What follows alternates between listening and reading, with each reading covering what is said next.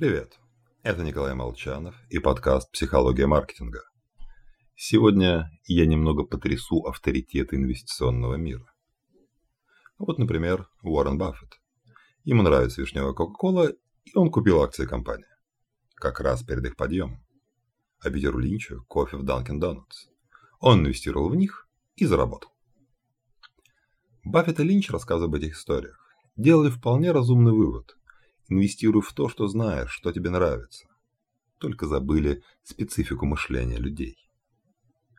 Так как обычному человеку хочется побыстрее и попроще, концепция немного трансформировалась. Слово «знаешь» и синонима «разобрался в инвестиционной привлекательности» превратилось в обычное узнавание. Типа, я же ем, покупаю, хожу в ресторан такого-то бренда. Значит, я его знаю. Если он мне нравится, дело в шляпе. Наивные инвесторы радостно смешали понятие шапочного знакомства с действительным знанием ситуации в компании. А на самом деле мы разбираемся в весьма ограниченном круге предметов. А поверхностное знание – это то, что на самом виду. В результате все знают примерно одно и то же. Возникает стадное поведение, люди следуют за трендом.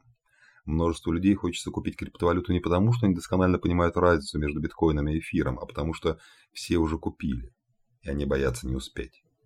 В результате теряют деньги, а заодно и шанс быть размещенным, как Баффет, на банке с Кока-Колой. С вами был Николай Молчанов и подкаст «Психология маркетинга».